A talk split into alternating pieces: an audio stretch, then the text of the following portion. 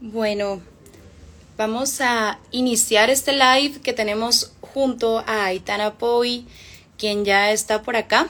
La voy a aceptar para empezar de una vez con, con todo lo que vamos a platicar el día de hoy.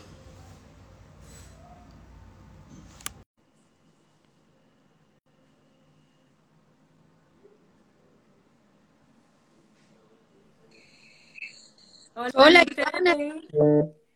Gusto saludarte. Igualmente, qué bueno conocerte por fin de esta forma, porque hemos estado hablando bastante en WhatsApp, pero qué bonito verte ya cara a cara. Cara a cara, aunque no sea en persona, pero cara a cara. Pero pronto, primero Dios, nos, conocemos pronto un día. Estamos todavía. Okay. Qué bueno, Aitana, bienvenida.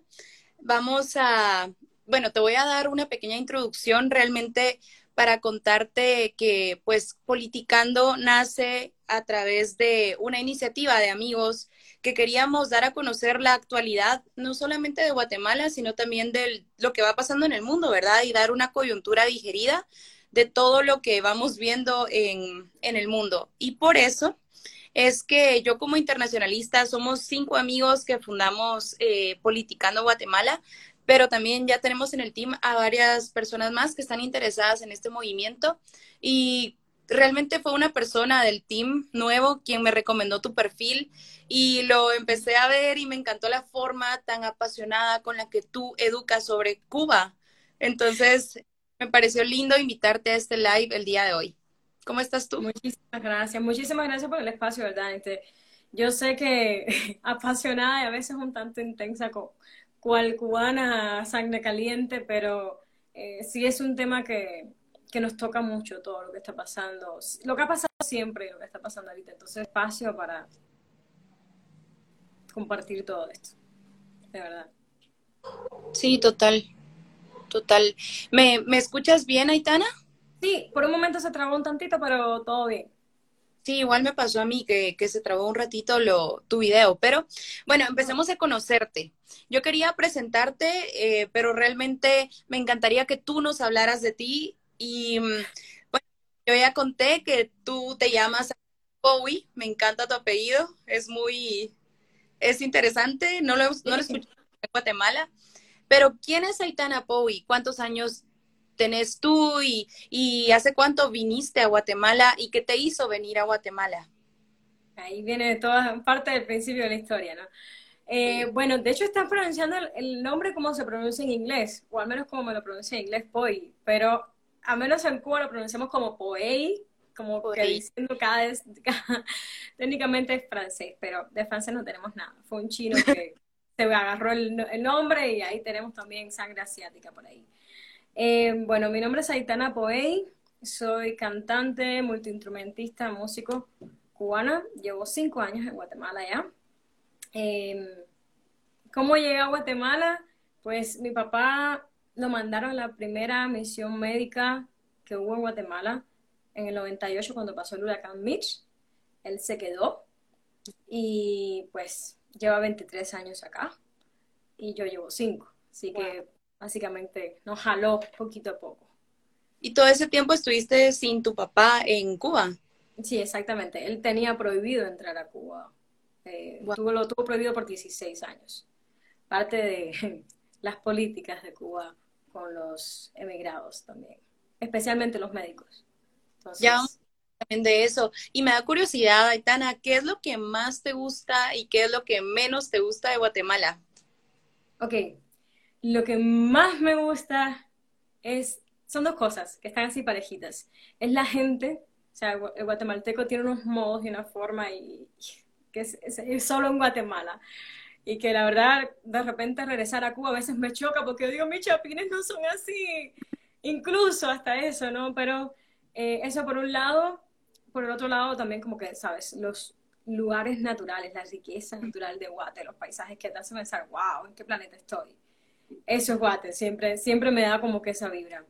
Lo que no me gusta, probablemente lo que más así me choca, es el tema de las playas, porque siendo caribeña, o sea, yo necesito mi playa de arena blanca, palmeras, que, que aquí como que es mucho volcán, lago y todo, pero eso me falta y me duele un montón. Creo que eso es lo que no me gusta de Guate. Totalmente, sí, nuestras playas súper abandonadas, llenas de basura.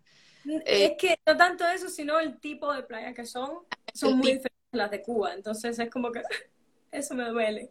Pero bueno, tengo otras cosas. Total, y, ah, y la comida, ¿la comida es muy diferente guatemalteca a la de Cuba? Sí. ¿Cuál es tu favorita de Guate? El desayuno chapín, ese lo puedo tener de desayuno, almuerzo, cena, a cualquier hora, ese es mi fijo. Así. quesito, qué rico. Me encanta.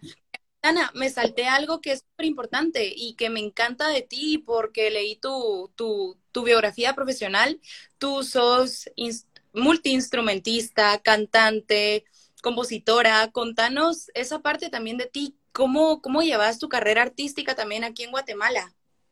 Ok, eh, eh, técnicamente yo estudié en Cuba clarinete clásico y para ser maestra de música. Eh, yo estudié allá, estuve trabajando un año y después fue que me vine. Entonces realmente no tuve como que gran carrera profesional allá, sino que toda mi carrera profesional ha sido aquí en Guatemala. Todo lo que tengo para contar ha sido aquí. Eh, entonces aquí me he desarrollado mucho como cantante, más que como clarinetista, cantante de jazz y de bolero, de música latina, salsa. Y por otro lado, eh, también de maestra de música, vocal coach. Estos han sido como mis dos trabajos más fuertes siempre. Eh, y pues ahorita también toca mencionar dentro de la parte profesional que me queda un poco, literalmente me quedan días en Guate porque me toca irme a estudiar a Berkeley College of Music. Eh, recibí esta beca de Latin Grammy, la Fundación Latin Grammy, y pues mm. de estudiar allá y voy a estar estudiando composición de jazz. Y wow. ¿Estás emocionada? ¿Estás nerviosa? Es bien interesante porque como ya migré una vez, es como que, ok, allá vamos de nuevo, ya sé qué hacer, ya sé qué no hacer, sé de qué va el proceso, pero voy a estar extrañando mis dos tierras, voy a extrañar tanto Cuba como mi Guate, que ha sido mi patria adoptiva, entonces... Qué lindo. De todo lo que toca ahorita, todos los procesos. Totalmente. Aitana, contanos qué es lo que más extrañas de Cuba y qué es lo que menos extrañas de Cuba. Ok, voy con tres cosas de nuevo. Va a ser las playas, perdón, pero ese stop. Los aguacates. Busquen, por mm. favor, google los aguacates de Cuba. Google eso. Y mi familia, definitivamente. O sea, nada de esto es en este orden, pero creo que es lo más pintoresco la forma de decirlo. Mi familia, mis amigos. Esas son las tres cosas que, que más extraño de Cuba. Que no extraño, para resumirlo todo, la falta de libertad. Sí. Y eso es lo que le agradezco cada día que me despierto a Guatemala. Y por eso es que la considero mi patria adoptiva, porque fue quien, donde fui libre por primera vez. Entonces, eso es, eso es lo que sí no extraño para nada. Y eso te iba a preguntar, justamente como ¿Qué, ¿Cuál fue la diferencia más grande? Mira, yo te cuento, he escuchado y, también quiero dejar abierto, pues acá hay una cajita de preguntas por si alguien tiene alguna pregunta que hacer. Por ahí estábamos viendo eh, comentarios de grande Aitana, que qué pilas Aitana, y, y, y, lo comparto también. Desde el primer momento en el que te hablé, tuve esa percepción de ti como un ser humano muy abierto, con una vibra muy bonita. Y pues eso también como también citando la canción que tú me compartiste de Vida y Patria, Patria y Vida. Patria y, vida, eh, y Vida. Dice que los artistas son muy, ¿cómo dice la canción?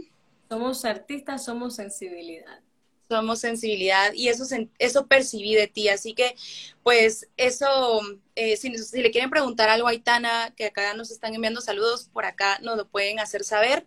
Y Aitana, eso te quería preguntar, porque yo he escuchado muchas veces que en Cuba, pues, eh, lo que más les sorprende cuando llegan a un país que tiene totalmente otra ideología política y social, por ejemplo, puede ser que mm, el supermercado, por ejemplo, tienen muchas restricciones a la hora de ustedes de hacer el supermercado. ¿Cómo es un día común para alguien de, tu edad, de, mi edad, en Cuba? O sea, es cierto que les dan una cartilla en donde tienen limitado cuántos abarrotes pueden comprar ¿Cómo es la vida en Cuba, Aitana?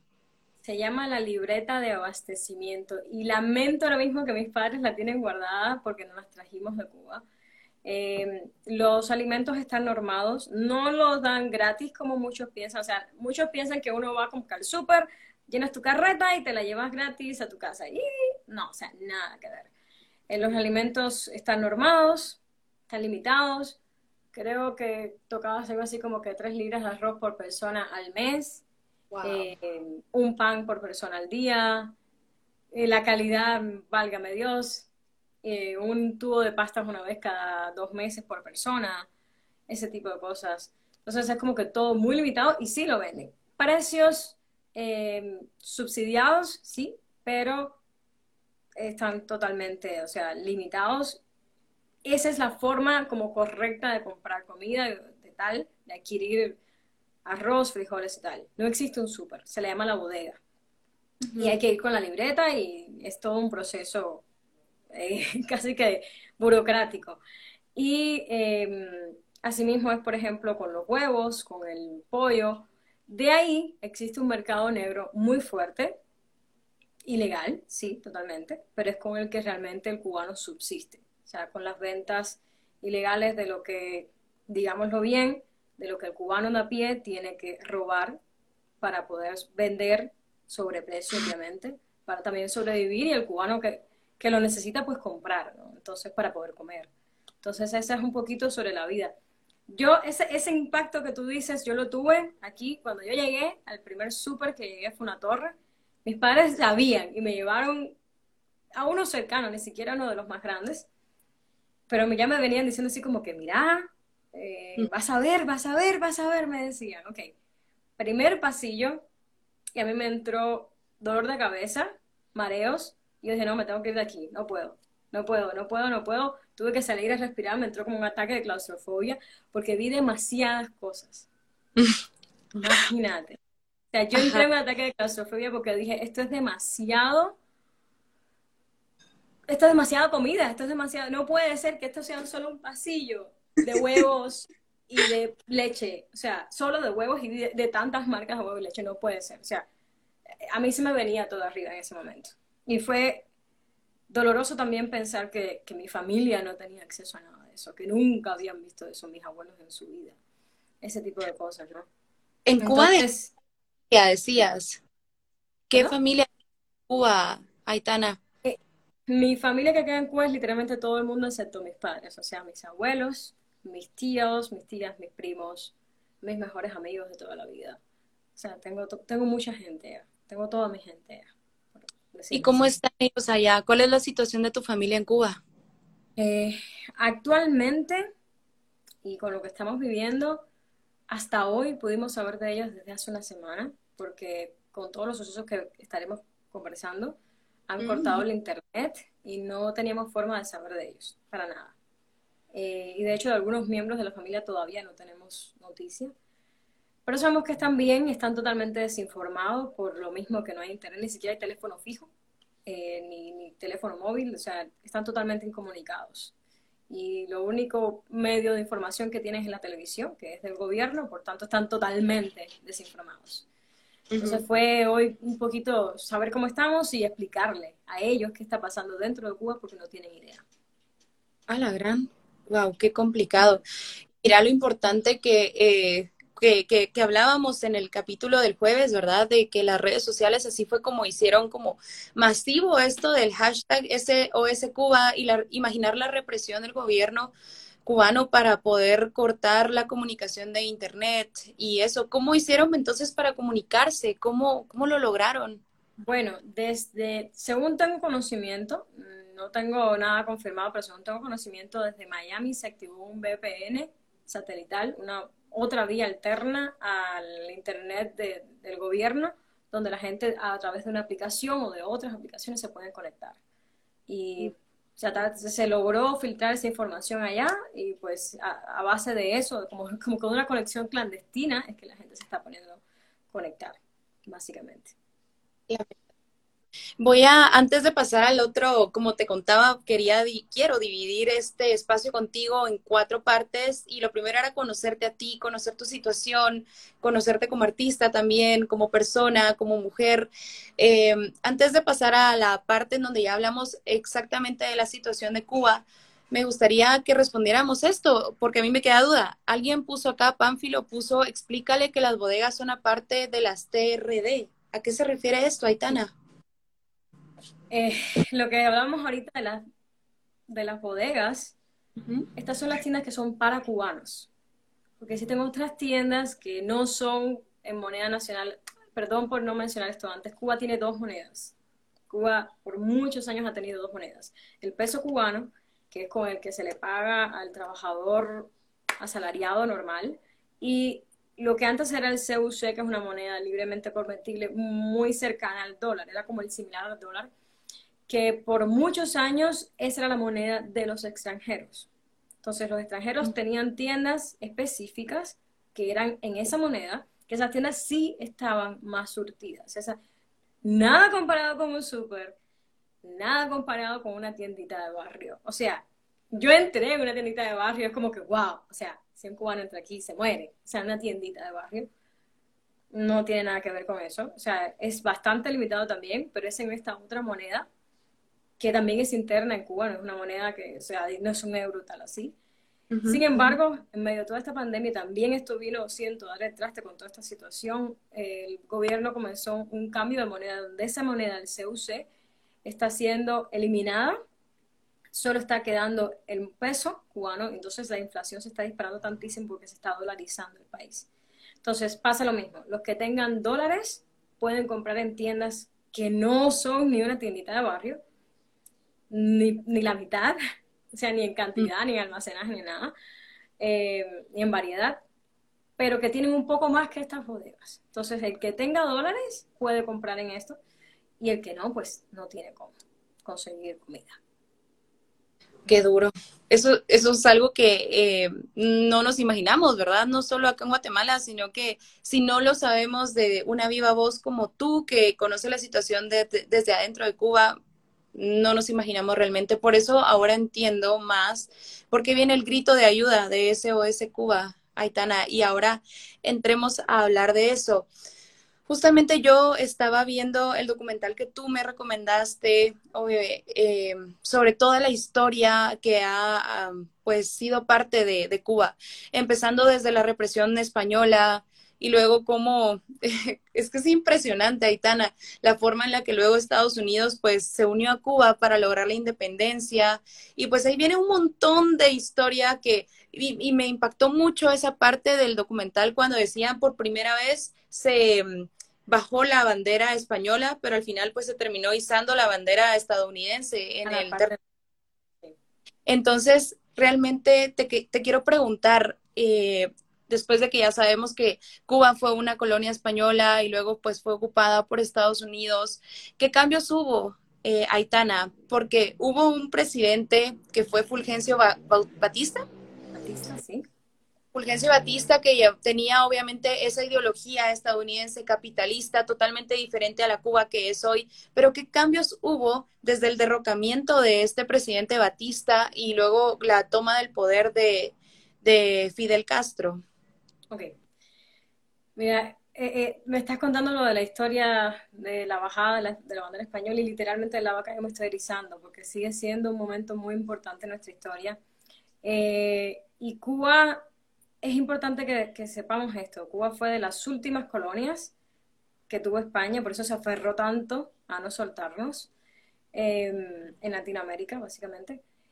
Después de eso, Cuba, digámoslo así, por eh, la influencia de Estados Unidos y todo, pero Cuba despegó una economía exagerada.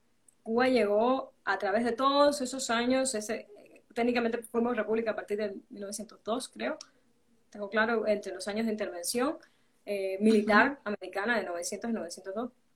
Eh, Cuando es presidente elegido democráticamente, ¿verdad? Exacto, el primero, que de hecho luchó en las guerras de independencia. Este presidente creó una cantidad de cosas en Cuba que todavía hoy están en pie. El acueducto, eh, todo el alumbrado público, o sea, toda fue una modernización de un país que había sido una colonia que estaba súper atrasada. En cuestión de 10 años Cuba se levantó y Cuba empezó a crecer económicamente muchísimo. Y es importante también saber la parte de la historia de Batista. Batista primero fue elegido eh, constitucionalmente y de hecho pertenecía a un, a un ala un tanto más social, no era republicano, no, al contrario, eh, todas las, las, reformas que hizo, los derechos de los trabajadores y todo, en sus inicios sí fue un líder social, en sus inicios. Pero el ansia de poder y todo el asunto lo llevó a la dictadura que fue después, que obviamente Cuba había llegado a un punto de represión igual que este probablemente no lo digo yo, lo dicen los historiadores que ya están comparando fechas y, y, lamentablemente todos los demás datos. Eh, y, es verdad, tocaba una, un cambio social en ese momento porque sí era una dictadura, eso está bien. Pero es muy importante tener en cuenta los avances económicos y sociales que tenía Cuba en ese momento antes de... O sea, Cuba era top en Latinoamérica en cuanto a temas de analfabetismo. O sea, en ese momento, en el 59, Cuba tenía solo un 23% de analfabetismo. Que sí, después se logró más, pero tampoco era que, que nadie sabía leer y escribir. Éramos primeros en, en tecnología de televisión, antes que, que, España y que toda Latinoamérica, de la radio. Éramos top, éramos la, la punta de Latinoamérica. Entonces, al llegar Fidel sí, existieron muchos cambios al principio sociales él de su propia boca dijo y perjuró que no era una revolución comunista. Y eso es lo que muchos, de incluso sus propios compañeros, les dolió. Y por eso esos compañeros ahorita no existen. Pero bueno, eh, aparte de todas estas cosas, en inicio la gente estaba feliz porque, ok, ya llegó alguien, pero es importante también tener en cuenta que Fidel nunca fue elegido en una elección, no, fue votado, jamás. O sea, llegaron justo cuando Fulgencio Batista estaba escapando hacia la República Dominicana y se instalaron en el poder. La gente Pero no quería, sí, mucho apoyo. ¿Eh? Que Fidel tuvo apoyo popular cuando llegó a hacer esta revolución, ¿verdad? Sí, exactamente, y sobre todo porque aclaró y siempre dijo, aquí todo va a estar, o sea, todo va a estar bien, todo, solo simplemente quitamos la dictadura, que estaba asesinando, sí, que estaba atropellando al pueblo, sí. Eh, toda esta parte política vino después. Y ahí es donde empieza realmente todo el asunto contra los Estados Unidos, el tema del embargo, el tema de los rusos. Entonces, no sé si quieres también pasar por esos pequeños detalles, gran, pequeños, grandes detalles. Pasemos, sí, por supuesto, pasemos esos detalles de cuando Cuba entonces se declara comunista eh, o socialista y, cómo empieza toda esa, todo ese, ese, esa, esa tensión entre Cuba y Estados Unidos. Y sí, por supuesto, Aitana, cuéntanos lo que nos quieras contar realmente. Mira, todo viene de la parte de la nacionalización, esta reforma agraria y la nacionalización de empresas. Y ojo, todo el mundo dice sí, nacionalizó bancos, nacionalizó todo, o sea, todo y es esa frase que a mí me duele tanto cuando veo también los videos de Hugo Chávez de expropiese, expropiese, expropiese. O sea, son empresas privadas y ahí es donde empieza a tener esto de que la empresa privada no existe, incluso la pequeña empresa privada. O sea, si tú tenías una tiendita, si tú tenías una casa que estabas rentando, la perdiste. O sea, mm. ya nada de eso es tuyo, eso es del pueblo. Y aquí es donde empieza a aparecer esto, este término, ¿no? Del pueblo. El pueblo ha tomado tu tiendita, el pueblo ha tomado tu lavandería y ahora es del pueblo. El pueblo es el gobierno. Eso es importante tenerlo claro también. Cada vez que ellos hablan del pueblo revolucionario, es el gobierno, son ellos. Entonces expropiaron todas estas empresas norteamericanas y aquí es donde los Estados Unidos viene y dice, nos debe 100 mil millones de dólares por todas las empresas que nos has expropiado. Ni siquiera le dijo devuélvemelas, dijo nos debes tanto. Pagas esto y puedes seguir. O sea, solo tienes que pagar como una indemnización, ¿no? Y Cuba nunca los pagó, ahí está. Entonces ahí es donde empieza el roce con Estados Unidos. Viene la alianza con los rusos, en el 62 los rusos meten misiles en Cuba, armas nucleares en Cuba. Y aquí es donde se recrudece lo que es como que, ok, tú y yo no vamos a comercializar más en estos términos de todo lo que venga de tus empresas militares, no va a comercializar con mis empresas porque es una agresión a mi país, porque ya me pusiste misiles, que fueron los primeros que jugaron ¿no? Eh, en, ese ajedrez. Entonces, de ahí viene este término. Y de ahí viene el término que se usa dentro de Cuba por la dictadura de el bloqueo. Este es el bloqueo capitalista que nos hacen. Bloqueo es cuando te tienen literalmente asediado el país, no te dejan mover pero no es el caso. que el embargo, el bloqueo y el embargo es lo mismo. Exacto. Es lo mismo, solo que de un lado el término oficial y real es embargo, el término que se usa adentro es el bloqueo. Ok. Entonces, para que sea todavía más, porque embargo es como que solo este pedacito, ¿no? Embargo es como bloqueo, es como que más contundente, ¿no? incluso al oído. Entonces, esa es parte de esa historia. ¿Qué cambió? Cambiaron muchas cosas. Eh, parte de estas expropiaciones también el, pueblo revolucionario, a.k.a. el gobierno, prohibió la religión. Esas son las cosas que nadie habla. La religión estuvo prohibida, los religiosos estuvieron perseguidos, los homosexuales también.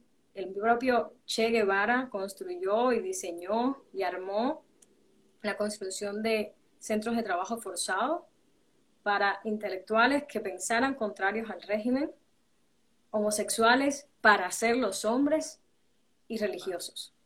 Entonces, todas estas cosas que están en medio no se hablan. E incluso estos que pensaran contra el régimen, incluso llegaron a ser gente que habían luchado junto con ellos desde un inicio, porque cuando se dieron esta vuelta al socialismo, comunismo, dijeron, esto no fue por lo que yo luché, ok, vas a un campo de trabajo forzado o vas preso o lo que sea. Y ese tipo de situaciones. Entonces, eso suena por una parte, la parte esta del inicio, sobre todo los 70-80, que fueron bastante fuertes. Aquí lo que les quiero eh, sugerir es esta película que salió hace poco, hace un par de meses, que se llama Plantados. Es hecho en Cuba, es sobre los presos políticos en Cuba y básicamente todo lo que pasaron en las cárceles. Lo más impactante de esa peli es que todo lo que pasa ahí fue asesorado por los que sobrevivieron a eso y viven. O sea, los señores que, que, vivieron eso y estaban, estaban ahí en la escena con los actores diciéndole qué había dicho una persona y qué había dicho la otra. Y cómo, cómo estuvo realmente eso. Entonces, esa película, véanla, véanla de día, porque de noche no van a poder dormir. Así que... ¿Está en Netflix? No, está en YouTube. Ah, bueno. No está en Netflix. Y Aitana, pero fíjate que es, es extraño, ¿verdad? Porque hay, hay muchas personas que apoyan eh, este régimen socialista y apoyan y están muy de acuerdo con cómo manejan sus países eh, los eh, justamente el presidente Díaz Canel o en el otro caso también Nicolás Maduro. Pero ¿por qué? O sea, ¿cuál ha sido a tu, a tu percepción, porque hay personas que apoyan este régimen. ¿Qué nos hace falta saber realmente de este régimen para decir, no, esto no, o sea, ¿por qué estoy apoyando esto? ¿Qué crees tú que ha sido tergiversado para, para que haya personas, no solo dentro de Cuba o Venezuela o otros países, sino que incluso en la misma Guatemala, que apoyen el régimen de, de Castro en este caso? Ok, el tema, y este es el tema de que Cuba es el epicentro del comunismo en Latinoamérica, e incluso más allá, porque Cuba también surtió con guerrilla y con personas y con hombres y con armas a las guerras de Etiopía y Angola. Eso también me consta porque mi abuelo estuvo en Etiopía peleando, obligado, obviamente. Mm. Entonces, em, es esta ideología de que los ricos son más ricos porque los pobres son más pobres. Y hay que quitarle lo que tienen los ricos para dárselo a los pobres. Y nadie se da cuenta que en ese camino intermedio ellos se quedan con todos y todos se quedan pobres. Eso es lo que pasa realmente. Entonces, en países de Latinoamérica donde sí hay mucha corrupción, es cierto, o sea, yo vivo aquí, no puedo negarme a decir, no, esto es un paraíso. No, en todos lados está esto y en Latinoamérica creo que sufrimos muchísimo eh, este, este mal. Entonces es normal que la gente quiera cierta justicia social y que esa justicia social, de repente te viene alguien que te dice que vas a tener educación y salud gratuita pero y que, y que todos vamos a ser iguales y que no van a existir ricos, y tú dices, wow, ahí yo quiero vivir, pero siempre, siempre digo así, pero váyanse a Cuba a vivirlo realmente ustedes. Sea, siempre cuando alguien me resulta algo difícil de entender mi postura, digo, ok, sencillo, váyanse a Cuba. Les dejo ahí la casa de mis abuelos, mi casa, y vivan allá como quieran. Entonces, eh, es, es eso. Realmente yo digo que viene de un lado muy humano de querer un mundo más justo. Y está bien, pero creo que también hay que informarse y leer y saber qué pasa. Porque cuando tú quitas la propiedad privada, también estás quitando la propiedad privada al obrero que se pasó toda su vida trabajando para de repente tener una casita para rentar y vivir de eso. Sí, sí. Le estás quitando también esa posibilidad de emprender o de poner su, su, su carreta de chucos. No puede, no puede. Entonces, al estar limitando todo eso, estás limitando las libertades básicas del ser humano porque estás diciendo que tu trabajo yo soy quien le pone precio y así vamos a estar, ¿no?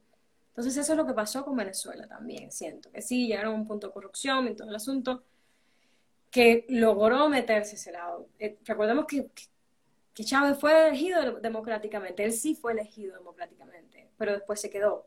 Por eso siempre le digo a mis amigos peruanos o los que están pasando por algo parecido, esto es muy importante dentro del paso de ellos, de sus primeros cuatro años. No dejen que haga referéndum.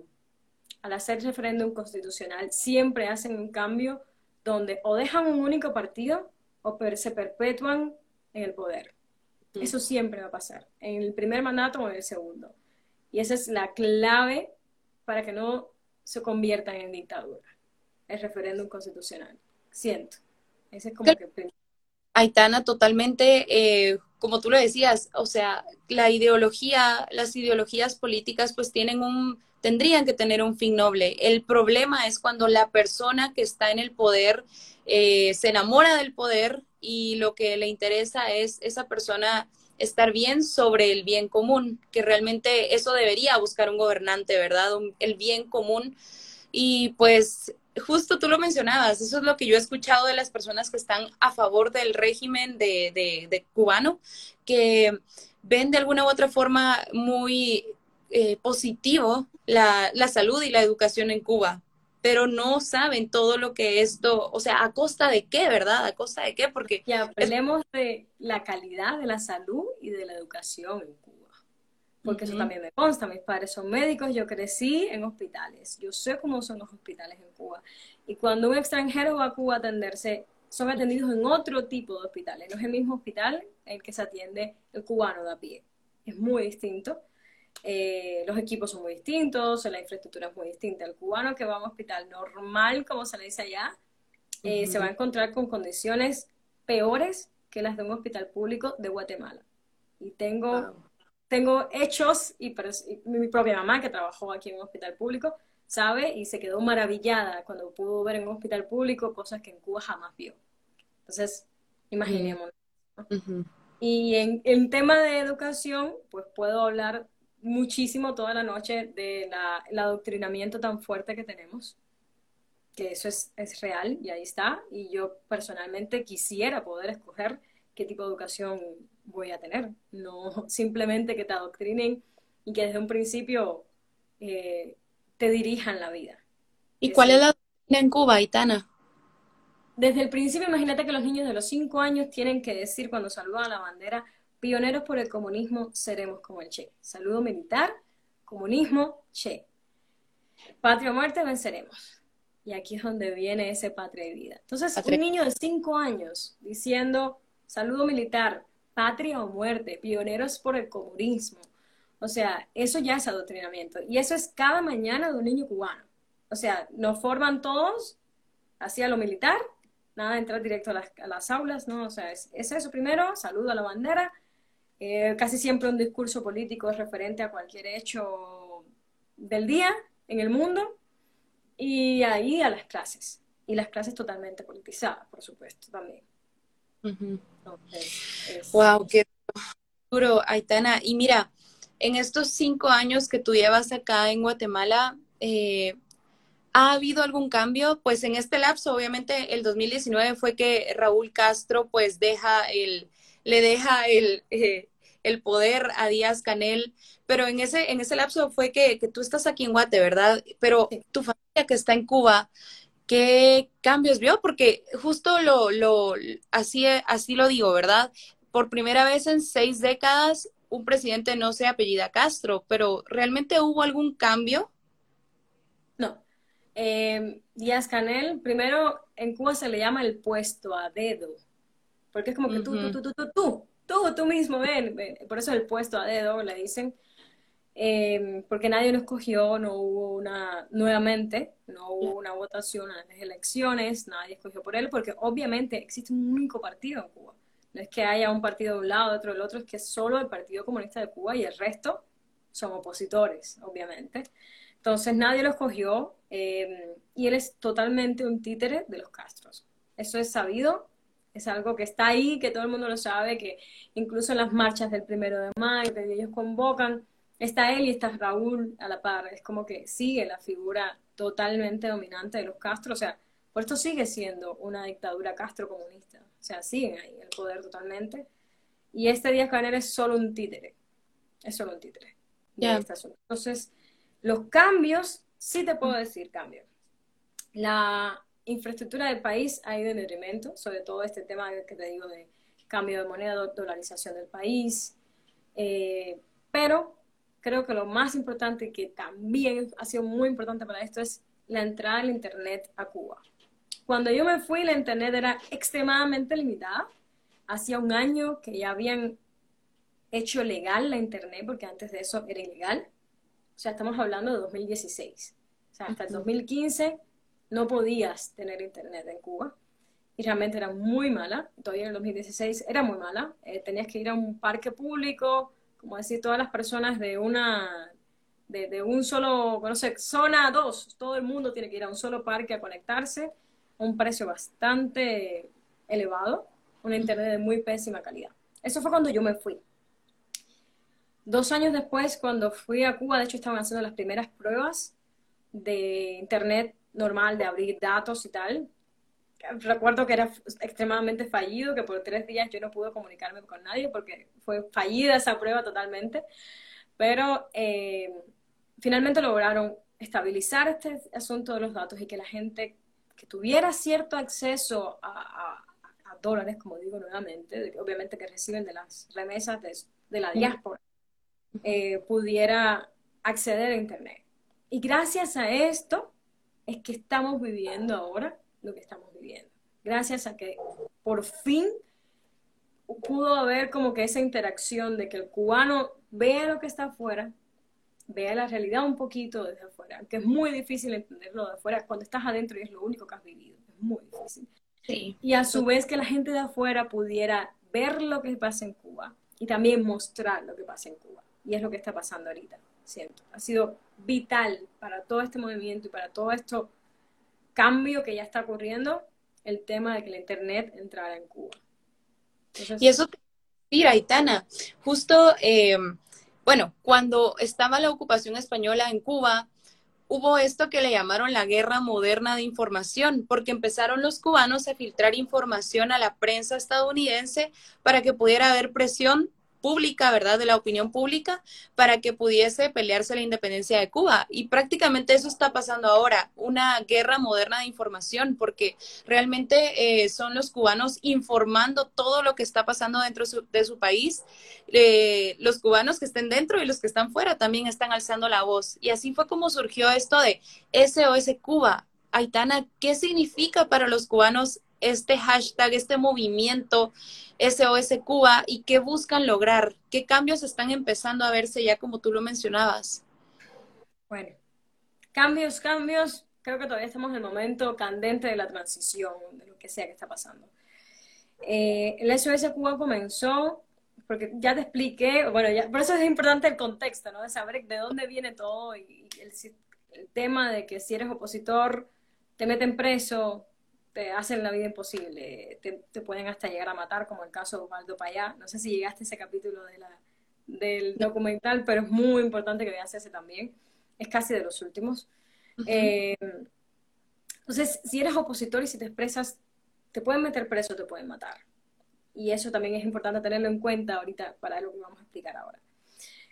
Eh, ahorita mismo en Cuba, lo que pasó con el SOS es que los casos de COVID fueron en su vida total, porque con la escasez de comida que hay, con todo este cambio monetario y todo, la inflación de la moneda del peso cubano, hay unas carencias tremendas, que también vamos a explicar después por qué, pero al final son autoinfligidas por el gobierno.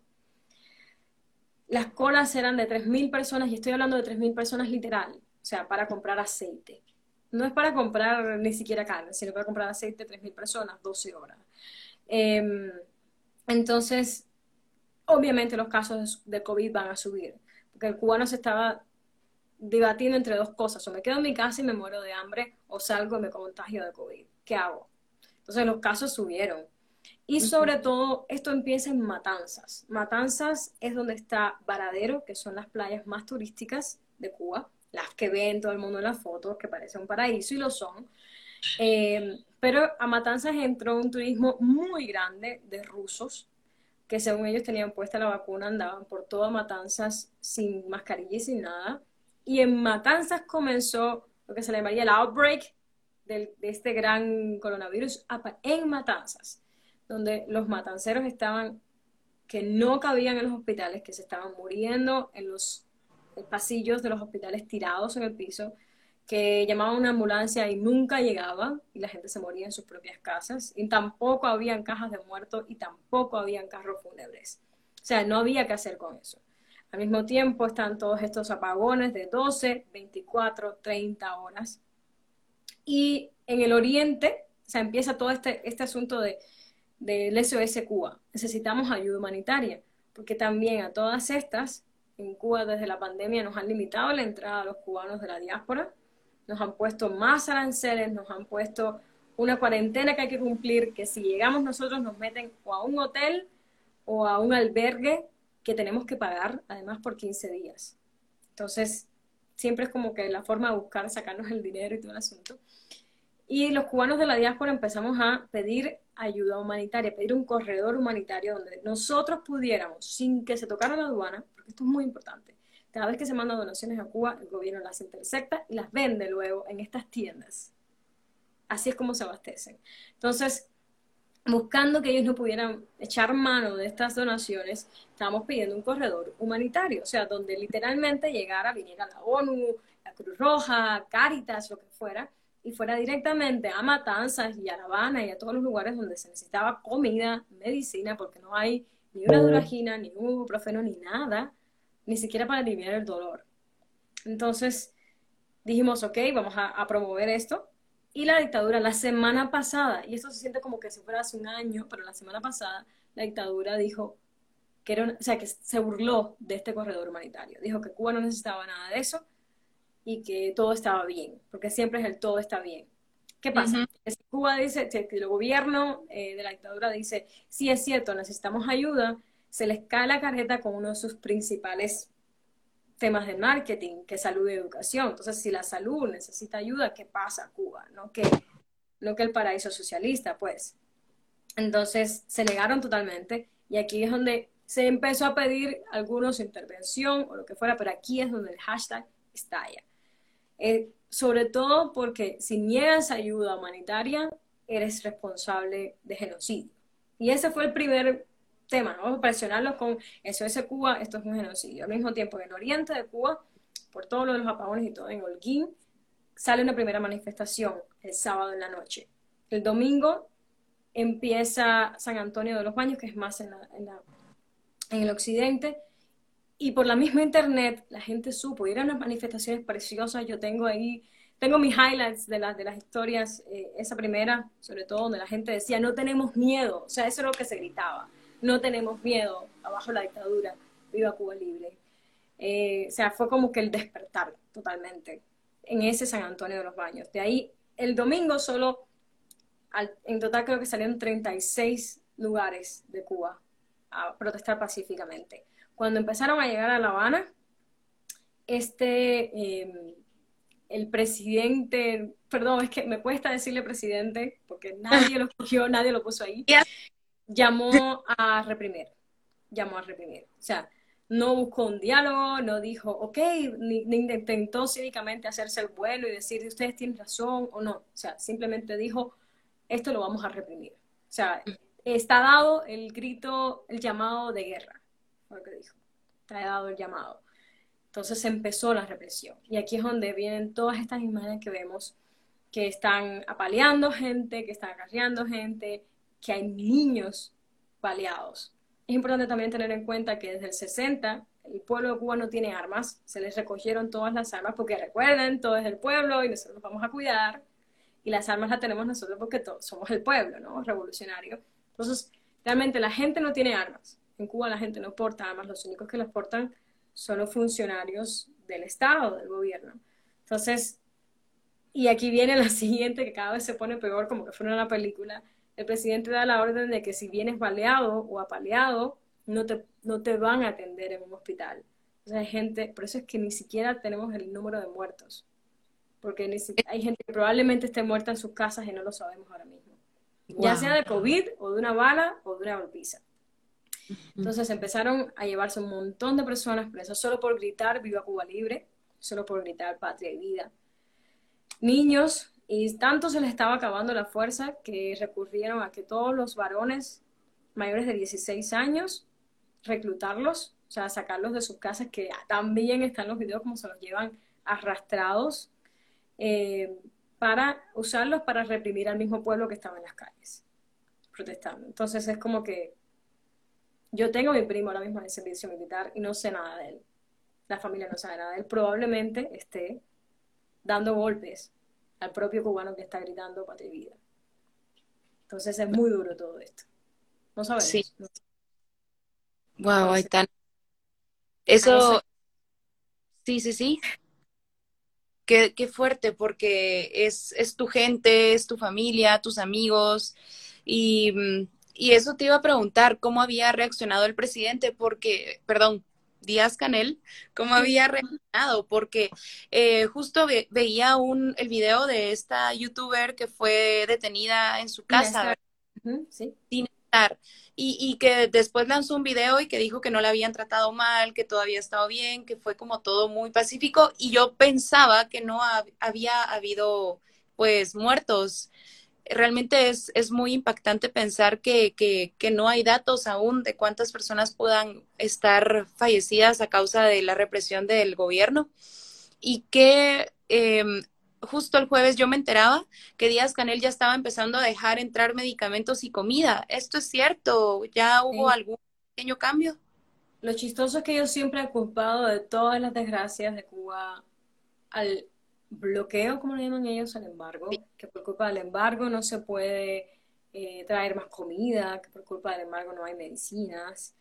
Eh, y de repente de un día para otro, cuando viene todo esto, cuando se empieza a pronunciar todos los países y, figuras individuales, desde el arte o lo que fuera, diciéndole, paren, esa represión, eso no es de este mundo. Él dice, bueno, ¿saben que de aquí a diciembre el que entre puede, el que entre puede traer lo que quiera de cantidad de comida y medicina. Y la pregunta es la hipocresía del embargo, ¿dónde está? No que el embargo no te deja, no era el culpable de que no había comida y medicina en Cuba y no nos dejaban llevar eso. Igualmente sigue siendo en parte una trampa, porque todo el que entre se lo va a llevar por 15 días a un hotel o a un albergue que tiene que pagar. Y quien se queda custodiando todo lo que uno lleve es la aduana. O sea que siguen poniendo ellos manos sobre lo que uno logre donar. Entonces no sé a este punto realmente qué tanto, qué tan sensato sería donar, porque no hay un corredor humanitario que realmente lleve las cosas a las personas que lo necesitan. No existe. Mira, y una de las actividades más importantes de Cuba era el turismo. ¿Cómo está siendo manejado ahora el turismo en, en el país? El turismo, por eso estaban tan desesperados con el tema de que los rusos fueran para Varadero por eso se hicieron los de la vista gorda por tanto tiempo. Pero realmente el primer renglón de la economía en Cuba no es el turismo, es la exportación de mano de obra médica a otros países. y que de hecho ya tienen caso abierto en las cortes internacionales como se le conoce como la esclavitud moderna de Cuba con estos con estos médicos y funcionarios todos médicos, personal médico en general. Ese es el primer renglón de la economía. Pero técnicamente es el turismo, ¿no? A vista de todos y... Ajá, realmente no lo es. Es, este otro. Que también está bastante manchado de, de deshonra por ahí. Totalmente. Qué fuerte toda la historia con la que carga Cuba, ¿verdad? Porque eh, así fue fundada Cuba prácticamente con toda esta importación de esclavos africanos al país y, que esto siga ocurriendo como, como muy, eh, eh, ya sabes, como que, que lo tapan muy bien, porque lo han sabido tapar muy bien todo esto que está pasando. Aitana, aquí nos escribía la varona música. Eh, que, lo sentimos, Aitana, qué pena, realmente sí, de verdad lo sentimos un montón. Y, me encanta saber que estos espacios pues puedan llegar a, personas. Te cuento que el plan es también este, este, eh, este live, dejarlo como IGTV y también luego en Spotify, que tenemos un podcast. Ana, Mira, acá Ale Vallejo pregunta de qué documental hablan y también por aquí Evana Rodríguez contestaba, pero preguntaban si podíamos dar un poquito de información sobre el documental. Cuéntanos en pocas palabras. El documental se llama Cuba Libre. Eh, la verdad que me resulta cierta incomodidad que, que el post y la cara del documental sea la cara del Che, que ni siquiera es cubano, pero bueno.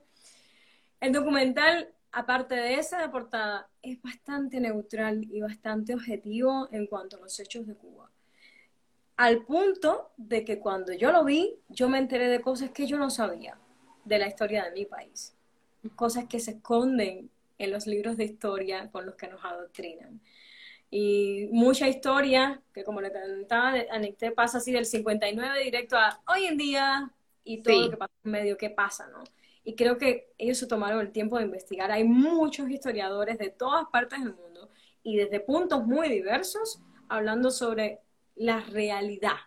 Hay quien da su opinión, hay quien no, se ve quién tiene sesgo y quien no, pero creo que sí son bastante objetivos. Ese probablemente es el documental sobre Cuba más objetivo que está en Netflix, porque hay otros que sí están mucho más polarizados, pero ese es bastante objetivo. Ese siempre lo recomiendo y me alegra pensar que ahora mismo estamos escribiendo el próximo episodio de esa, de esa serie.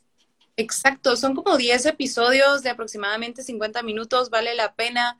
Yo incluso estaba haciendo apuntes mientras lo veía y súper interesante, Aitana, gracias por recomendármelo. Y antes de pasar a la tercera parte, fíjate que aquí alguien nos había dejado pregunta. Mandoga83 había puesto un gobierno enraizado ¿Cómo ves el tema de represión? Lamentablemente estas situaciones eh, flagelan. Sí, es, no quieren soltar el poder, pero creemos, y esto es lo que creemos todos, están tomando medidas desesperadas, están recogiendo a todos los cubanos que tenían reprimiendo en Venezuela porque se quedaron sin gente. Entonces están tomando medidas desesperadas totalmente, porque creemos todos que ellos saben que ya están llegando a su final.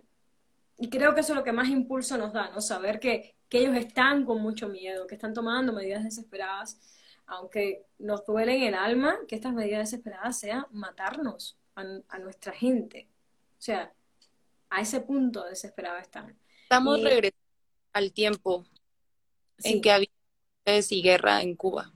Exactamente, o sea, es como que, señores, estamos en el siglo XXI, las cosas no se resuelven y el pueblo lo que le está pidiendo ni siquiera es la cabeza. La gente le está pidiendo que se vaya. O sea, no quieren matarlo, no quieren, no quieren enjuiciarlo, están pidiendo que se vaya y que nos deje este, Canel y el comunismo y todo, y que nos dejen a nosotros crear nuestro propio país, que se vayan. O sea, no están diciendo que los maten a la hoguera, que el, el juicio final, no, o sea, solo déjenos vivir, déjenos en paz. Es, esto, eso me, toca hasta el punto de que la nobleza del cubano ni siquiera quiere agredirles a quien los está agrediendo. Eso es... Y, fíjate lo, fuerte, ya vamos a pasar a esta parte de la canción, pero lo fuerte que ha sido entonces cómo nos une eh, a los latinoamericanos una historia de represión, como lo decían las historias de invasión extranjera, y pues cómo hemos visto cómo se ha levantado Colombia, cómo se ha levantado Chile contra su gobierno, pues Guatemala eh, llevamos a la cárcel a un presidente, Haití, lo que pasó también es lamentable lo que acaba de pasar en Haití y ahora Cuba. Realmente eh, estamos cansados en Latinoamérica de sea como sea la represión que estamos eh, viviendo en cada país, pero estamos cansados. Mira, aquí tenemos otra, vamos a responder esta pregunta antes de pasar a lo de la canción y preguntan, ¿qué opinas de la figura del Che? Muchas personas lo usan como bandera de batalla. ¿Realmente es un personaje que apoyó al pueblo cubano? En mi opinión y en la opinión de, voy a tomarme la atribución de todos los asesinados por la propia mano del Che, no, no. Eh, al final fue un extranjero que vino a ajusticiar gente que no necesitaba ser ajusticiada a crear campos de trabajo forzado, como les digo, contra los homosexuales, los religiosos, los intelectuales, o sea, a violar todo tipo de derechos humanos en un país que no era ni siquiera suyo. Es, sí es un asesino y lo risorio de esto es que es una figura comunista y que es la más mercantilizada del capitalismo. Es, Ahí es donde uno ve que es una burla total esa figura y la foto de Corda y todo el asunto. Es esto una farsa y es parte de esa farsa. Esa parte de esa farsa que, que te toma tu lado humano y te dice todos merecemos una salud decente y una educación decente, sí, eh, pero te deja en la miseria absoluta, sino que le pregunten a los venezolanos.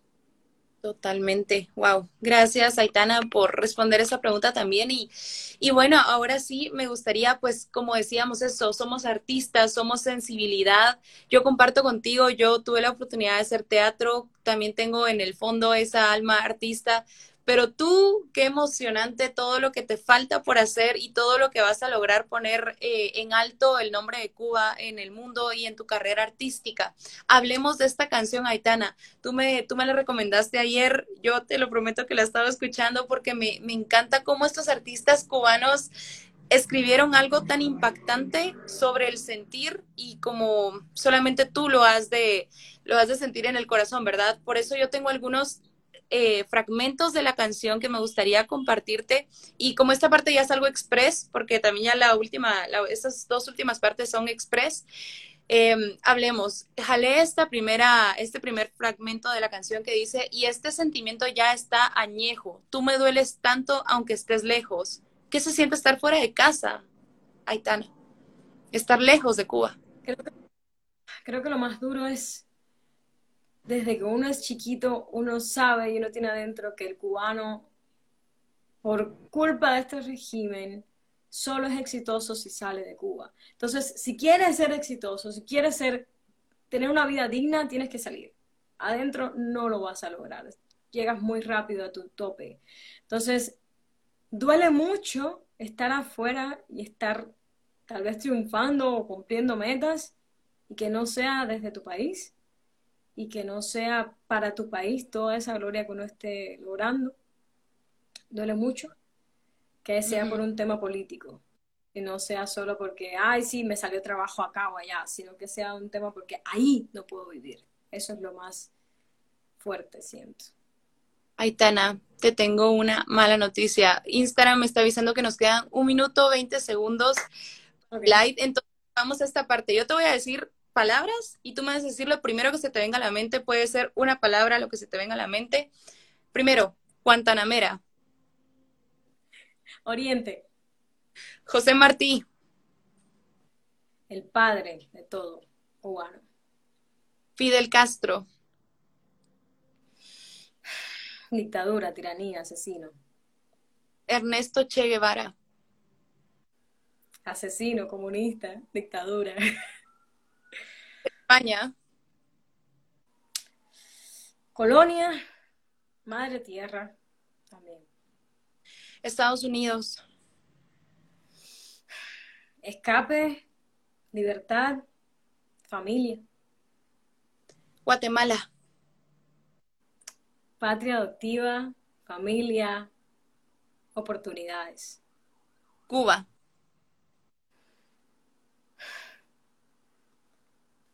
Ok. Familia. Libertad.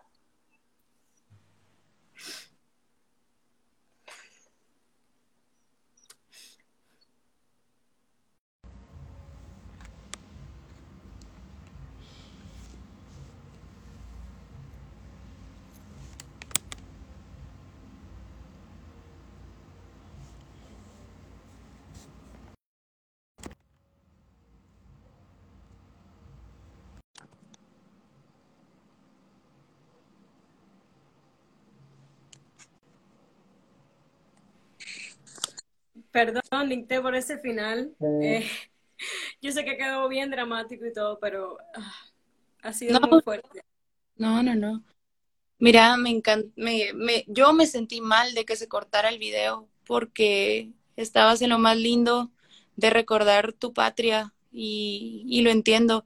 Sabes, a mí me pasa y, y ahorita escuchándote pensé, wow, tantas veces que yo he dicho que me duele haber nacido en Guatemala porque Guatemala también tiene un gobierno tan duro y a veces ahorita escuchándote puedo pensar qué se ha de sentir estar lejos de mi tierra, estar lejos de Guatemala y, y no, no, no, no me lo puedo imaginar. Tú me diste también una, una lección en este final hablando de qué significaba Cuba para ti.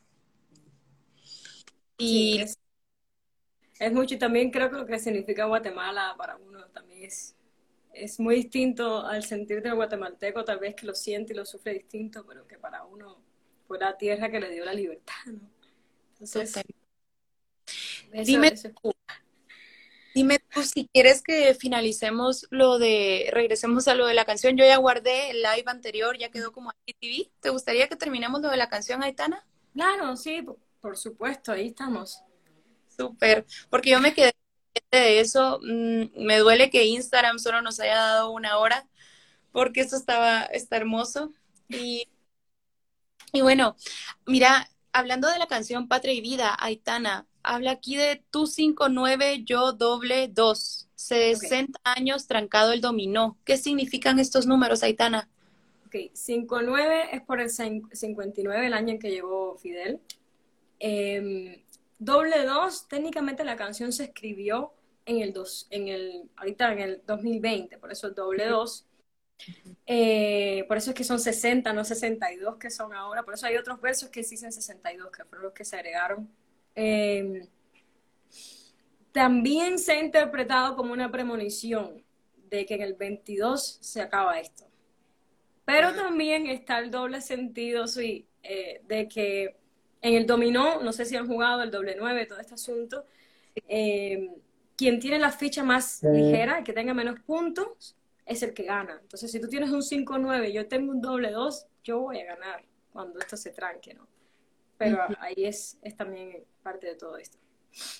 Entiendo. Mira, nos escribe Aleje Vallejo, me hicieron llorar a mí también. Mucha fuerza, Aitana. Gracias por tu testimonio. Gracias a ustedes por escuchar. Esto es es muy fuerte, pero también es muy necesario para que esto no siga pasando. Y haces también ahí está.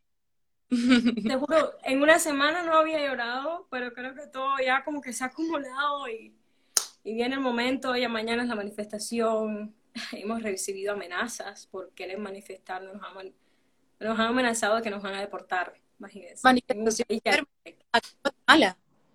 Sí, de aquí, de, de, de Guate nos han amenazado de que nos van a deportar si salimos a manifestar porque no tenemos derecho a manifestarnos en un país libre. O sea, entonces todo ha sido una mezcla de tensiones que creo que ahorita con esas preguntas ya fue como que el tope de todo.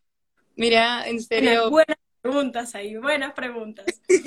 tenía preparado esos, esos, esas palabras para ti y qué lindo, porque también con eso escuchar lo que se te venía a la mente con cada país o con cada palabra, también entiendo, em, entendimos en pocas palabras qué significaba todo esto para ti, justo como nos preguntaba Luis Garistú en, en, esa, en, este, en ese comentario, ¿verdad? De que qué era el Che Guevara realmente, está tergiversado realmente lo que él significó realmente para los, para los cubanos. Ahora lo dejas claro. Aquí justamente hablando de él, en la canción también dice, cambiando al Che Guevara y a Martí por la divisa. ¿Qué significa esto? Estos son los pesos cubanos, los pesos de Cuba, el de tres pesos, ya sea moneda o billete, es la cara del Che Guevara, y el de un solo peso es el de Martí. Entonces son los pesos más pequeños, es la gente que realmente no tiene suficiente dinero, que anda con fichas. Entonces, con esas fichas, cambiándolas por esta divisa, como les digo, para poder comprar comida en lugares donde sí hay un poco más de comida. Es mm. esa es la ilusión ahí. Súper, es que, es que qué genios los que escribieron esta canción. También está esto de somos artistas, somos sensibilidad, la historia verdadera, no la mal contada. ¿Cuál es la historia mal contada, Aitana? Esta, del paraíso socialista, de que todo está bien, de que vivimos perfectamente, de que la salud y la educación son de primera calidad. No estoy para nada haciendo de menos, sobre todo a la parte profesional, porque está, pero el gobierno no invierte en la salud y por eso está la infraestructura. Y, o sea, tú puedes tener médicos geniales, pero no son telépatas, no te van a curar si no tienen una medicina o el aparato para curarte. y, esa es, y esa es responsabilidad de quien sea dueño de esa salud. Entonces, esa, esa es la historia mal contada. Y hay otro verso de la canción que dice, ¿quién le dijo que Cuba es de ustedes si mi Cuba es de toda mi gente? ¿A quién hace referencia en ustedes? A precisamente los, los gobernantes que dicen que Cuba es de los revolucionarios, eh, que Cuba es de nosotros y ustedes, la paria, los pagados por el imperio los pagados por Estados Unidos el imperialismo y que ya vemos que si, wow, que si a cada persona que salió en Cuba esta semana le pagan algo, pues dejamos en bancarrota todo a la CIA porque es demasiado. Totalmente. Aquí nos pregunta Camila, ¿qué piensas del argumento de que la situación de Cuba es por culpa del embargo de Estados Unidos? No tiene nada que ver el embargo, ya explicamos de dónde vino, que no incluye comida y que además eh, Cuba el 97%, por ejemplo, del arroz se lo compra Estados Unidos y el 76% de los productos aviares, o sea, el pollo y esas cosas. Eh, que sí hay un comercio porque en estas cosas de comida. La situación no tiene nada que ver con eso y siempre lo digo, culpar al embargo o al bloqueo es quitarle responsabilidad a los verdaderos responsables de esta mala administración y de todas estas atrocidades contra los derechos humanos. y saca muy responsable. Quizá Camila no había, se había unido a live cuando lo, lo hablamos en, la parte anterior. Pero Camila también lo... No voy a cansar de decirlo, no importa. Sí, sí, Aitana, por, por responder. Y mira, eh, hablando de la canción, tenía otro verso por acá. Y sabes, es que yo te cuento, yo en mi trabajo justamente eh, tengo la oportunidad de conocer a dos médicos cubanos, un doctor cubano muy lindo que trabaja conmigo directamente y una doctora cubana que trabaja en Jutiapa. Pero una vez íbamos de viaje, te cuento, un viaje de trabajo aquí mismo en, la, en Guatemala con este doctor cubano. Primero, ahí lo, tuve la oportunidad de conocer un poquito más la esencia del cubano, una persona muy jocosa, que disfruta mucho la música y justamente yo, yo, llevaba la música y puse una canción que se llama Hasta que se seque el malecón. Ah, sí. Él dice, dice, esa canción es de mi país, ponele volumen, chica. Y le puse volumen y, y se la gozó. Es que son lindos ustedes, de verdad. Mira, Camila, ¿cómo fue estudiar música? Perdón, Camila pregunta, ¿cómo fue estudiar música en Cuba? Mm. Mira, es, es, bien interesante porque eh, la selección para ser músico es bien específica. Por ejemplo, no cualquiera se hace músico a los 18 años. Tiene dos momentos nada más, que es a los siete años a los nueve, donde hacen los exámenes de ingreso a los conservatorios. Eh, se presentan 500, mil personas, 500 o 1000 personas para un conservatorio, de ahí escogen unas 15, 18 personas por cada año. Ahí se empiezan a formar músicos, pero la formación es clásica. Ahí sí he de decirlo, eh, ellos se esmeran e invierten mucho en la educación especializada, o sea, en todas las artes invierten, porque nosotros somos los que vamos a salir de Cuba y vamos a representar a Cuba afuera, así como en el deporte. Ellos invierten mucho en el deporte y en, eh, y en, la, en, el arte, en la música, en los actores, en todo esto, porque nosotros somos los que vamos a dar la cara por el país porque es parte de este plan de marketing, ¿no? De los deportistas, los artistas, los médicos y la educación, ¿no? Eh, pero sí es totalmente adoctrinada. Por eso mismo que somos los que vamos a salir, estamos doblemente adoctrinados. Y si algo bueno tengo que decir es que la base, eh, esta técnica y clásica de la música clásica, si bien la invasión rusa a Estados Unidos, la injerencia, perdón, la injerencia rusa en Cuba fue muy fuerte, dejó muy buenas escuelas de violín, de piano, de solfeo, una base bien sólida, pero unos métodos pedagógicos muy crueles. Muy crueles. O sea, de estos maestros que te pegan, de si no das bien la nota, de que te gritan, te disminuyen. O sea, uno crece con eso. Y uno, como, como en el ballet. esa película de Whiplash Ah, yo me quedé así como que, bueno, ¿y dónde está la película? O sea, yo veo el drama, así crecí yo y así me enseñaron a mí que tiraran una silla por la cabeza. Eso, eso no es drama, así se enseña, ¿no? Porque la vi cuando estaba en Cuba. Pero después a mí tocarme ser maestra aquí afuera es totalmente distinto. Y las técnicas pedagógicas, nada que ver. Entonces, eso es estudiar Cuba, eh, música en Cuba. Después ya la música popular es otro mundo y es muy de desarrollo personal, realmente. Aitana, ¿dónde podemos ver tu, tu, tu, trabajo como artista? ¿Tienes algún canal en YouTube o algo en donde podamos verlo? Sí, tengo mi canal en YouTube, que ahí es donde tengo como los videos que he subido de audiciones y todos estos asuntos. Eh, realmente donde más activa me mantengo es aquí en Instagram. Eh, Facebook casi ya no lo uso, pero aquí es donde siempre subo mi material y todo el asunto. Ya eh, YouTube es para cosas como que más serias y específicas, pero siempre por acá ando aunque ahorita le tengo una pausa tremenda a la música, desde el domingo pasado no puedo hacer nada de música porque toda mi energía está concentrada en Cuba. Sí, hay un tope ahí creativo porque tu energía está para allá. Y para terminar con lo de la canción, yo había también jalado esta frase que dice, y empezar a construir lo que soñamos, lo que destruyeron con sus manos. ¿Cómo sueñan ver Cuba? ¿Qué sueñan? en esta uno no puede evitar sonreír. Cuando pensamos en que Cuba, lo que queremos todo es que amanezcamos mañana mismo y que digan, se fueron, ya no están, no hay alto mando, solo se fueron, huyeron, están en una isla, en saber dónde. No nos importa, no queremos saber. No queremos saber, pero que le hayan dejado ya a Cuba a los cubanos eh, hay, que, hay que educar muchísimo, porque como les digo, hay un adoctrinamiento de décadas. Hay que educar al cubano en el libre mercado, hay que educar al cubano en que puede expresar sus opiniones sin ser asesinado, lo cual es muy duro. O sea, quitar ese chip de que puedes decir lo que quieras y no te van a matar por eso, no te deben matar por eso, es un chip muy fuerte. Entonces, ese es otro.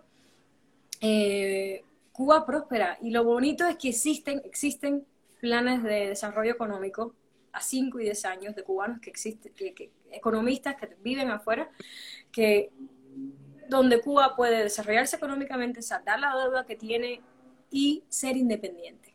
Todo esto siendo independiente. Creo que Cuba tiene suficiente mano y cerebro como para echar adelante el país y tiene muchas ganas de hacerlo. El cubano tiene muchas ganas. Pero creo que muchos cubanos de la diáspora también vamos a regresar hacer Cuba también nosotros, porque nos fuimos no porque no nos gustaba nuestro país, sino porque no podíamos vivir en él, no podíamos ser exitosos en él.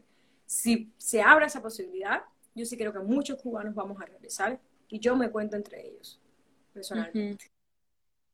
Buenísimo. Y mm, me encanta. Yo, ¿Puede ser que yo me haya saltado alguna, algún verso de la canción que sea tu favorito? o cuál, Patria, Vida. Eh, esto creo que sí es importante decirlo porque Patria y Vida desmonta el patria o muerte que nos metieron a todos, patria o muerte, seremos como el Che y todas estas cosas, porque patria o muerte te da dos opciones nada más, estar con ellos o la muerte, que es precisamente lo que estamos viendo ahorita en las calles, o estás con ellos o te matan. Y este es, no, o sea, yo no tengo que pensar como tú, no tengo que pensar como nadie que me esté diciendo. Yo quiero vivir en mi país, yo quiero vivir mi país, yo quiero vivir pensando en mi país también. Entonces son las dos cosas, no te estoy poniendo una dicotomía de escoger tu muerte o lo que yo pienso, sino son las dos cosas. Yo vivo mi país y vivo. Entonces eso creo que es lo más importante y estamos desmoronando una consigna muy grande de toda la izquierda, todo el comunismo, todo el socialismo, en español o lo que sea, o sea, todos los hispanohablantes que hayan dicho patria muerte, eh, este patria o vida, porque creo que es mejor para todos, incluso para los que dicen eso también, más respetuoso también. Mira, ahí está. Me encantó hablar contigo, por eso cuando se cortó el, el, el live anterior, yo dije, yo no lo puedo dejar a no, no, no puedo creer, pero quedó guardado y tu sentir creo que llegó bastante y este video pues esperamos seguirlo em, distribuyendo en, en, nuestras redes sociales, pero antes que, que cualquier otra cosa, mira, Aitana, ¿cómo podemos ayudarte los guatemaltecos? ¿Cómo podemos ayudar los guatemaltecos a Cuba? ¿O cómo en general un latinoamericano que no vive en Cuba y que no es cubano, cómo podemos ayudarlos? Ahorita mismo está todavía muy desorganizado todo, todavía estamos en esta fase en la que están pasando las cosas, no hay como una cabeza que haya dicho, estos son los pasos a seguir, pero lo que sí podemos hacer, y que pido en el alma porque está parando un poco, y sobre todo siento que los guatemaltecos, por eso mismo, de los mitos que han escuchado, no han sido tan claros en sus posturas, eh, y entiendo eso, son muchos años de escuchar una cosa y ahora nos hoy ven gritar por esto y dicen qué está pasando, ¿no? Y por eso hacemos estas cosas. Es compartir. Creo que mientras más se sepa realmente lo que está pasando, cómo están violando nuestros derechos, qué realmente vive el cubano, que no es la, postal que ponen, o sea, todos esos mitos, derrumbarlos, creo que es muy importante para nosotros ahorita, para después poder hacer una presión en cortes internacionales, en ONU, para poder llevar a estos criminales a la justicia, pero que el mundo sepa por qué es. Y que no se quede todo como, ay, no, si eran buenísimos, ¿por qué está pasando esto? ¿no? Sino que, como mismo apoyaron el Black Lives Matter, que era algo obvio, la brutalidad, brutalidad policial contra un solo hombre, pues ahorita hay muchísima brutalidad policial contra todo un pueblo. Y creo que, que también necesitamos apoyo en eso para que estas organizaciones grandes tomen medidas y podamos salir de esta situación. Creo que eso es lo que más podemos, pedir. Como digo, las donaciones todavía no están 100% seguras. No es que algo de que estamos pidiendo dinero, es simplemente compartir, un share, algo en tu Facebook, en tu Instagram, es súper fácil. Es lo mismo que hacemos todo el día, pero ahorita ayudando a alguien más, a todo un pueblo más, a 11 millones más. Entonces, eso. Buenísimo, Aitana. Eh, pues de verdad que, que, me encantó hablar contigo, me encantó conocerte. Espero que que te vayas a, estudiar a la universidad fuera de Guatemala, pues de repente podemos ir y tomar un café y platicar, porque me encanta conocerte. Y mm, aquí espacio contigo. Solo para terminar, por si no se enteraron cuál era el documental que estábamos hablando con Aitana, era Cuba Libre en Netflix y la canción que estábamos comentando también era Patria y Vida y la encuentran en todas las plataformas de música. Aitana, un mensaje final para quienes nos vieron en Politicando y también a través de tu Instagram.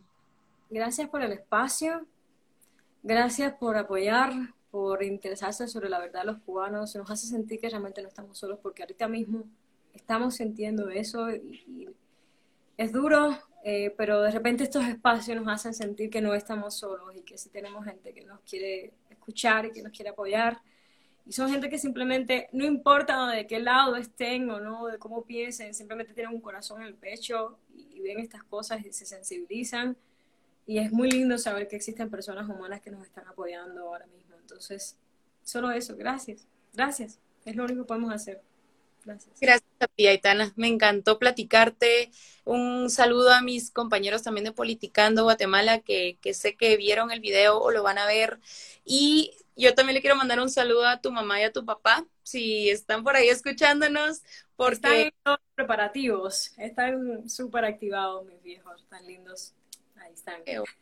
Les mando un abrazo, diles, porque por ahí vi que son médicos, entonces, pues, hoy en día vemos lo importantes que son los médicos y les mando un abrazo grande. Gracias por estar en Guatemala curando a mis hermanos nacionales eh, guatemaltecos. Entonces, gracias a, ti por estar acá y pues que Dios te bendiga y que Dios bendiga a, a tus papás, a tu familia, a tus amigos y cualquier cosa que necesites. Estamos en Politicando en toda la anuencia de volver a escucharte. Ahí estamos, ahí estamos. Igualmente, lo que ustedes necesiten de mi lado, lo que sea, ahí estamos. Muchísimas gracias, por el espacio, el tiempo y todo. Gracias. Un abrazo. Hasta la próxima. Nos vemos. Bye.